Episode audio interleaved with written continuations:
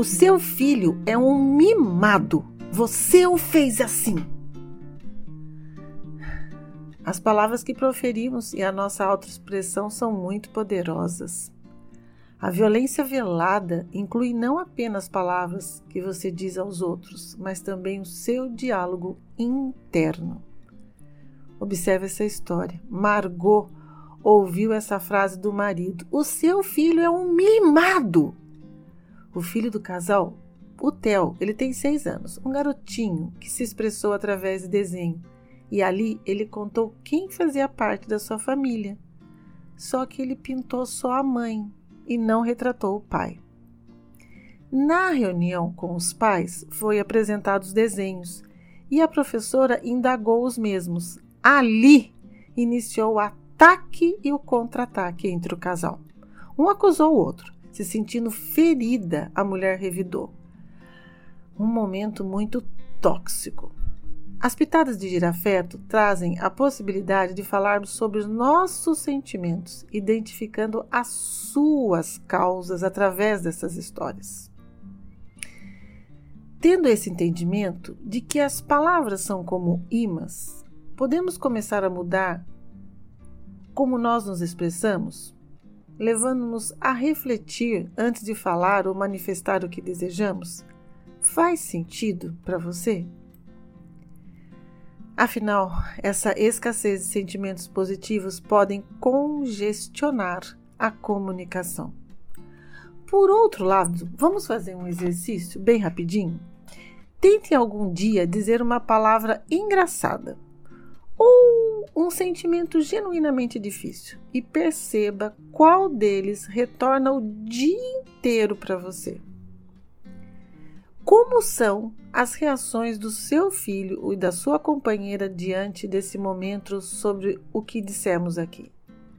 Será que a nossa dor é tão gigante que queremos magoar assim as outras pessoas e nós mesmos? Será que o Theo, o filho do casal, coloca outra experiência no papel não vista pelo casal? As crianças ainda estão vivendo um processo de aprender e dar nomes e entender os sentimentos. E outro ponto fundamental é levar a sério o sentimento dos pequenos, ouvindo-os, tentando ajudá-los a compreender o que estão sentindo. O que, que a professora desejava entender? Você sabe? Ao expressar as suas frustrações, o marido da Margot demonstrou um treino de comunicação com intimidação ou foi de desconfiança. Se o pai e a mãe do Theo fortalecessem a autonomia de seus sentimentos, reverberaria positivamente para o filho? Ou até poderia ouvir a professora? Ou o casal apresenta nesse momento outras necessidades não atendidas? A boa notícia nessas pitadas de girafeto que são dicas que traremos aqui no final para você refletir sobre o desfecho desse caso. A ansiedade e a dor tomou conta do casal. Então, para libertar-se desse peso e suas expectativas, vamos aferir as necessidades do casal? Será que eles tinham uma necessidade de significado? Será que era uma necessidade de segurança? ou de autovalorização. Olhar para os nossos sentimentos e necessidades, daí podemos elaborar uma estratégia de ação que é muito difícil, mas vamos tentar? Primeiro passo, vamos lá. Que tal jogar o velho jogo do deveria ir para o outro e acreditar que ali estão todas as respostas? Ou é o jogo do culpado?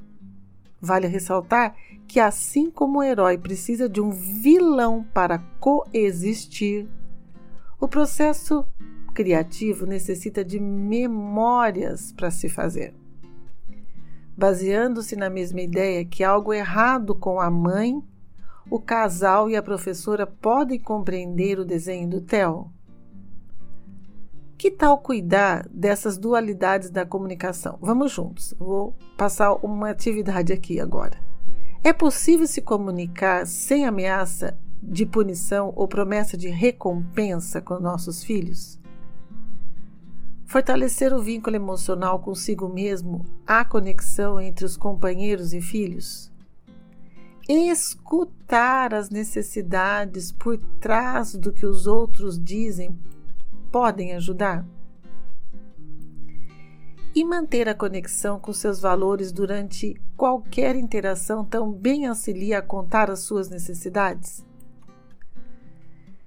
Eu deixo aqui, para terminar, uma frase muito legal. O olhar, de uma forma geral, nos transmite energia.